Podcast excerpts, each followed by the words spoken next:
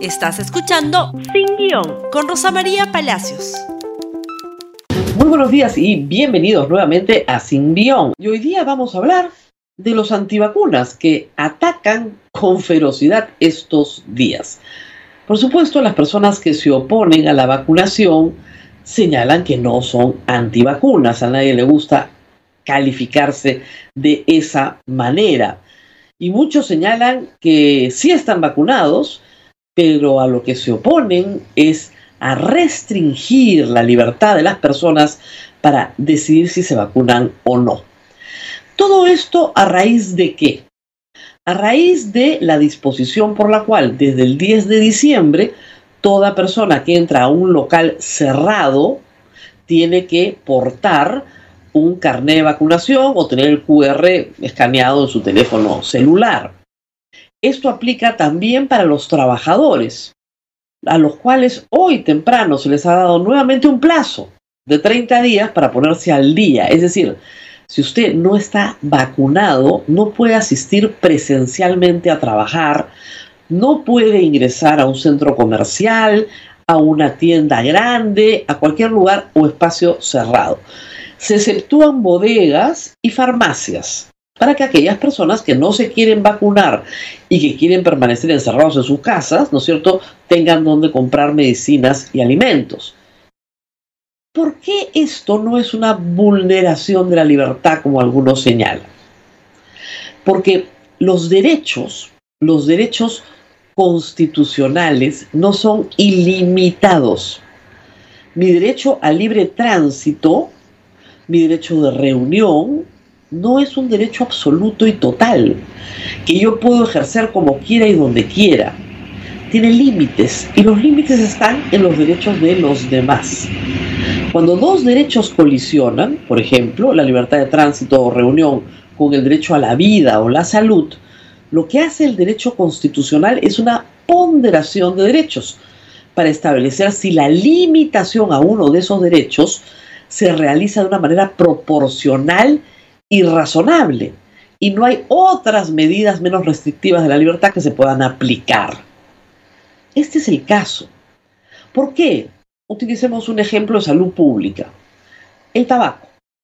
Usted puede fumar si quiere. Es libre de hacerlo. ¿Es bueno para su salud? No. Es pésimo. Pero el Estado se lo advierte. ¿Eso significa que usted puede fumar donde le da la gana?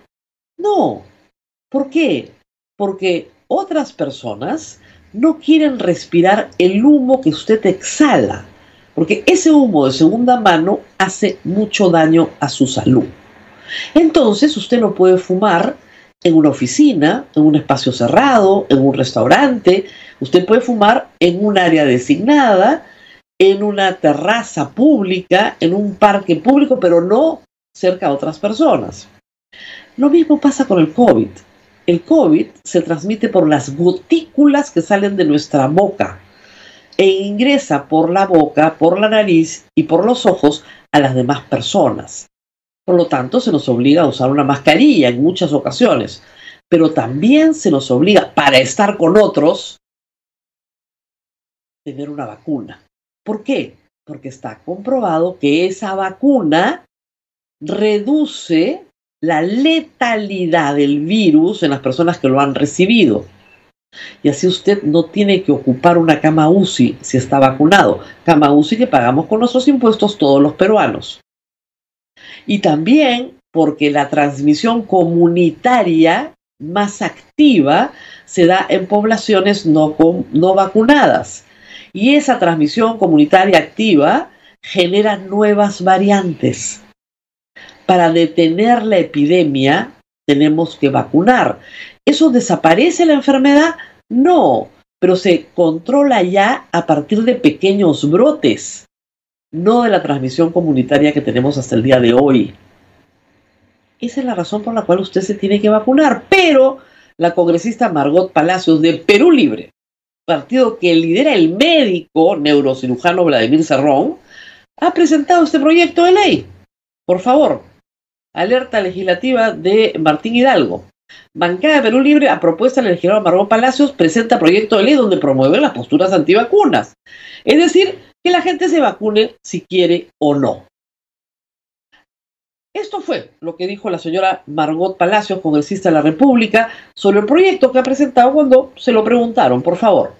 He señalado, creo que hay que hacer una evaluación primero para poder emitir un juicio y una opinión sobre ese tema. ¿Por qué usted eh, está, usted está en contra del carnet de, vacunación? No, jamás. Tengo mis dos vacunas y estoy andando con mi carnet. ¿Por qué entonces ha presentado un proyecto de ley impulsando eh, una medida aparentemente contra la vacunación eh, en el régimen del señor Castillo?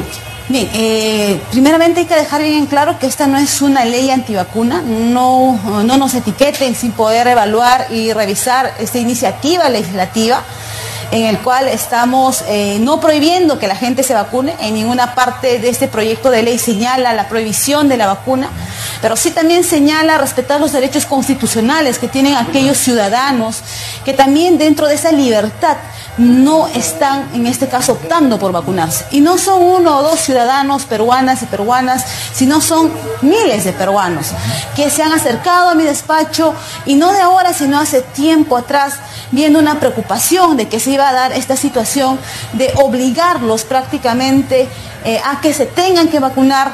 Usted lo ha dicho, obligarlos prácticamente, pero nadie está obligando a todos a vacunarse. Pero sí se vuelve una obligación cuando tú vas el día lunes a, en este caso, a tu puesto de, labores y no te permiten ingresar. Creo que la señora Margot Ceballos, de, perdón, Margot Palacios, mi, colombroña, eh, de derecho constitucional no ha entendido ni lo básico. Los derechos constitucionales tienen límites y el límite está en el derecho del otro.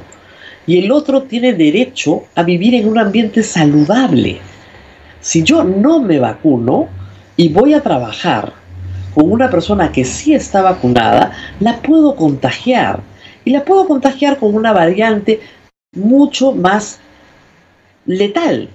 ¿Por qué? Porque entre los no vacunados estamos haciendo esta circulación. Y lo segundo, todos tenemos derecho a asistir a un centro hospitalario en donde se nos pueda atender. Pero llegar a ese centro hospitalario porque no me he vacunado a ocupar una cama UCI es francamente una irresponsabilidad con el prójimo. Por esa razón las personas tienen que vacunarse. ¿Ha funcionado la política pública de exigir la vacunación para trabajar presencialmente y asistir a un centro de trabajo? Bueno, sí, desde que se aprobó hace cinco días, de acuerdo a la República, 1.700.000 peruanos han asistido a vacunarse lo cual comprueba que no era un sentimiento necesariamente antivacuna, sino pereza, falta de tiempo, falta de entendimiento de la importancia de esto y otros factores. Las personas que no quieren vacunarse tienen o que promueven que los demás no se vacunen o no estén obligados a vacunarse, tienen una formación científica, por decirlo menos, deficiente leen fake news todo el tiempo en Internet. Algunos han desarrollado algunas paranoias, como que hay un Big Pharma y el Estado quiere controlar sus mentes y les van a poner un chip adentro. Toda serie de teorías de la conspiración. O que estas no son vacunas, son un experimento. Lo llaman el experimento. Que no se oponen a las vacunas contra la polio, la difteria, pero este es un experimento. Un experimento, eh, perdón, que ya tiene más de un año y que ha recibido casi la mitad de la humanidad. Pero estas personas y la diseminación de estas ideas hacen mucho daño a los que sí queremos vivir en una sociedad donde no tengamos que cargar de nuevo con 200.000 muertos. Esto fue lo que dijo el ministro Ceballos sobre el tema. Mismo partido de gobierno. Veamos. Bueno, yo debo señalar que la mayoría de los congresistas, por lo menos los que conocemos, que incluso los que han firmado el proyecto de ley, sí están vacunados con las dos dosis. Yo creo que más que una oposición a la vacunación es eh, pensar de que la gente debe decidir. Yo creo que ese criterio de que la gente debe decidir en este caso no es el correcto. Necesitamos sumar esfuerzos, necesitamos buscar unidad alrededor de la lucha mm. contra la pandemia, ¿no? Y yo espero en este caso que sea lo que finalmente prevalezca, ¿no? La búsqueda de la, de la unidad, el, el cerrar filas, como están haciendo mucha gente, los medios de comunicación, gente que va siendo agredida. Pues yo espero que sí, yo espero que finalmente se reflexione y se entienda de que en esta lucha contra la pandemia que nos ha costado tanto, debemos ir juntos. No, no, no puede haber fisuras en esto, debemos dar un solo mensaje, sobre todo por el nivel de, ascendencia que tiene sobre la gente el, Congreso este, ayudar en este camino. Estamos luchando, los trabajadores de salud están en la selva, en los lagos, buscando vacunar a la gente, este, y no está bien que, que, un sector de congresistas no respalde esto, ¿no? Espero que se reflexione. El boicot contra el Ministerio de Salud viene, de la propia bancada del gobierno, lo cual es notable. Pero hay que decir que incluso en el Congreso pasado hemos escuchado disparates como que la vacuna cambia el ADN de las personas. Y eso lo decía un médico. El colegio médico, por si acaso, va a comenzar una indagatoria contra aquellos médicos que estén desprestigiando la vacunación, por considerar que están atentando contra la salud. Y hay que recordar que aquellas personas que a sabiendas diseminan una enfermedad contagiosa o peligrosa, a sabiendas, tienen una sanción penal también. Están jugando con fuego en este asunto. Los antivacunas, hay que decirlo, son los promotores de brebajes de dióxido de cloro o también son promotores de la ivermectina, es decir, se meten cualquier cosa en el cuerpo menos una vacuna autorizada por una autoridad competente en materia sanitaria. ¿Vamos a tener que portar estos carnets para siempre? No. Una vez que toda la población esté vacunada, ¿no es cierto?, encima del 85%, ya no será necesario. Y posteriormente se calcula que el próximo año hay noticias muy alentadoras. El COVID será una enfermedad que pueda ser tratada con pastillas. Es decir, que cuando la gente se enferme, va a un hospital, se le receta una pastilla y se cura. Se presume, todavía no tenemos esa noticia cierta, la investigación está muy avanzada para Pfizer y para Merck, ojalá que el próximo año tengamos buenas noticias. Mientras tanto, hay que vacunarse, hay que lograr que el Perú conquiste los altos índices de vacunación que otros países de la región como Chile han logrado. ¿Para qué? Para volver a la escuela, para volver a la universidad, para poder vivir en paz. ¿Y va a desaparecer la enfermedad del planeta? No, pero se va a controlar como brote, como hay brotes de histeria, como hay brotes de cualquier otra enfermedad en el mundo, que son controlados como brotes, pero ya no como una transmisión comunitaria, en este caso, lamentablemente, está promovida por una congresista de la República, que anoche en una entrevista con Jaime Chincha, no podía dar una sola evidencia científica de que la vacuna no fuera necesaria para detener la transmisión comunitaria. Y que además citó mal la constitución y la ley. La citó mal. Porque la ley general de salud establece que sí se pueden, sí se pueden limitar derechos de la persona en beneficio de la salud pública. Y comience por leer la ley primero. Qué pena que perdamos tiempo en esto, de verdad. Si usted no se quiere vacunar y se quiere quedar encerrado en su casa, no podemos hacer nada por usted. Perfecto. Pero todos los demás que queremos vivir, necesitamos que la mayoría de peruanos se vacunen. Y que aquellos que por falta de tiempo o pereza no lo han hecho, asistan ya a vacunarse, porque las vacunas están disponibles. Y las peleas no terminan. Cuando uno observa ¿no es cierto?, la cuestión pública peruana, siempre hay una batalla que dar. Y la que viene es inmensa.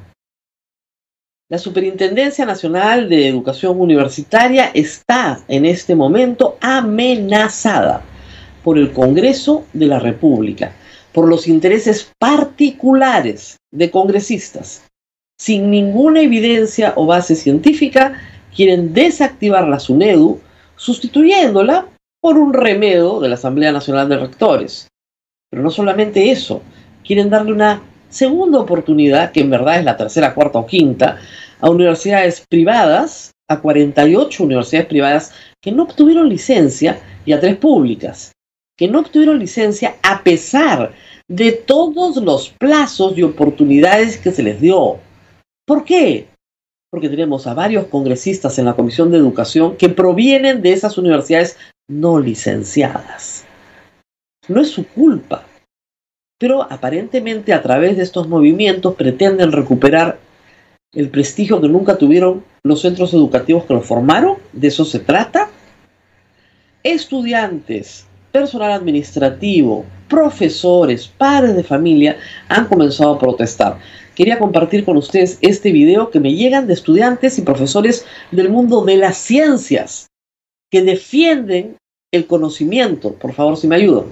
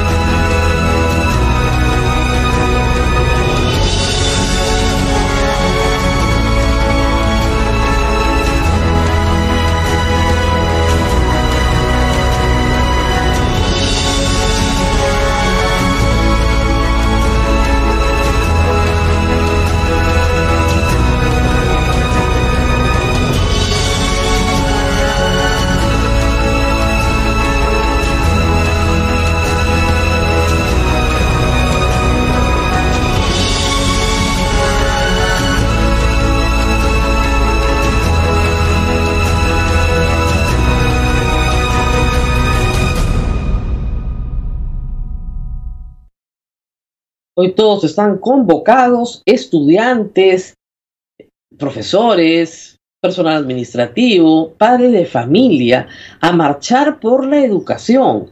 Lo que ustedes acaban de ver es un pedido de auxilio de los miles de estudiantes de ciencias del Perú.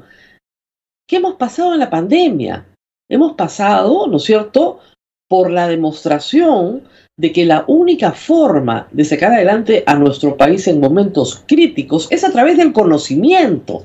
Las universidades públicas y privadas, no importa su origen, naturaleza, crean conocimiento, difunden conocimiento, para eso están, no para hacer una estafa, no para romper la ilusión de padres que tienen a sus hijos como primera generación en la universidad y que esperan que sus hijos obtengan con ese título un empleo y que salen al mercado laboral a destrozar esa ilusión porque no consiguen un buen empleo y tienen que estar luego, ¿no es cierto?, mendigando puestos públicos, tratando de pedir favorcitos en el Estado para que alguien les dé trabajo con un título que no vale nada. Porque al final del día de eso se trata, de que los títulos tengan valor en el mercado laboral. ¿Qué es lo que dijo frente a esto tan significativo el congresista Valdemar Cerrón. Escuchemos, por favor. Ahora, el tema del llamado salvavidas a las universidades que no fueron licenciadas por la SUNEDU pasa por un tema crítico en el sentido de que no solamente es la bancada del Perú Libre, sino son otras bancadas y se ha aprobado por mayoría. Entonces, ahí no es un tema solamente de un partido, otro. Eh, se trata de universidades públicas sin fines de lucro estas universidades también han sido pues maltratadas, objetadas en ese sentido. Ahora, ¿cuál es el fin de una evaluación? La evaluación tiene por fin la mejora continua, la mejora de la calidad. Cerrando universidades no se puede hacerla.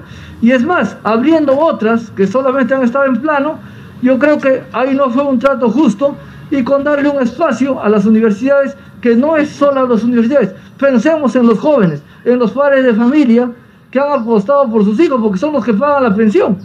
Entonces, pensando en ellos, esta iniciativa no es de Perú Libre, esta iniciativa es de renovación popular y que conjuntamente Perú Libre está asumiéndolo. Por supuesto que cuando se trata de beneficios mayoritarios hay que apoyar, no hay ningún problema. La confesión de parte relevo de prueba. Esta iniciativa es de Esdras Medina, Renovación Popular, López Aliaga. Y Vladimir Cerrón, hermano de Vladimir Cerrón, se une a ella, con los congresistas de Fuerza Popular, por supuesto. Derecha e izquierda, un solo corazón. No importa si destruyen la universidad peruana, porque el señor Valdemar Cerrón habla de maltrato a la universidad no licenciada y el maltrato a los estudiantes y a sus padres, a los cuales han estafado. ¿Quién les devuelve eso? El señor quiere que tratemos bonito a las universidades que han roto la ilusión de una familia quiere que les demos un premio, una evaluación constante para que mejoren después de cinco años de evaluación. Y hay que decir que un número importante de universidades privadas que parecía que no iban a pasar el licenciamiento lo lograron invirtiendo dinero, sacando dinero del bolsillo del fundador y poniéndolo en la universidad para que garantice ese mínimo. ¿Por qué? Porque hay un problema de asimetría en la información el padre de familia que no fue a la universidad y que quiere que su hijo sea médico, lo pone donde más o menos cree que le van a hacer un bien. Pero resulta que no tiene cómo saber que ese título universitario en el mercado laboral no vale nada y que está tirando su plata a la basura. Esa es la estafa que quieren promover tanto Renovación Popular y Fuerza Popular como Perú Libre la misma estafa de siempre, todos juntos. ¿Por qué? Porque en el fondo quieren validar, hay muchos congresistas que provienen de estas universidades no licenciadas, quieren validar su propia desgracia. O, en el peor de los casos, están negociando intereses muy particulares. Recordemos que el fundador de una de estas universidades, Telesub, es congresista de la República. Pero veamos qué dijo Guido Bellido, por favor, el tuit de Guido Bellido. Nadie puede defender la reforma morada cerrando los ojos a punta de pancartazos. La reforma morada. Este señor es un completo ignorante. La ley es del 2014. no existía ningún partido morado. ¿Qué partido morado iba a existir en 2014? La ley se hizo en el Congreso de la República, del cual él es congresista, peleando contra toda clase de intereses. Esto realmente es vergonzoso. Dice, necesitamos discutir a profundidad la aplicación de la ley universitaria 3220 y el gasto en millones a través de consultorías. ¿Qué millones a través de consultorías?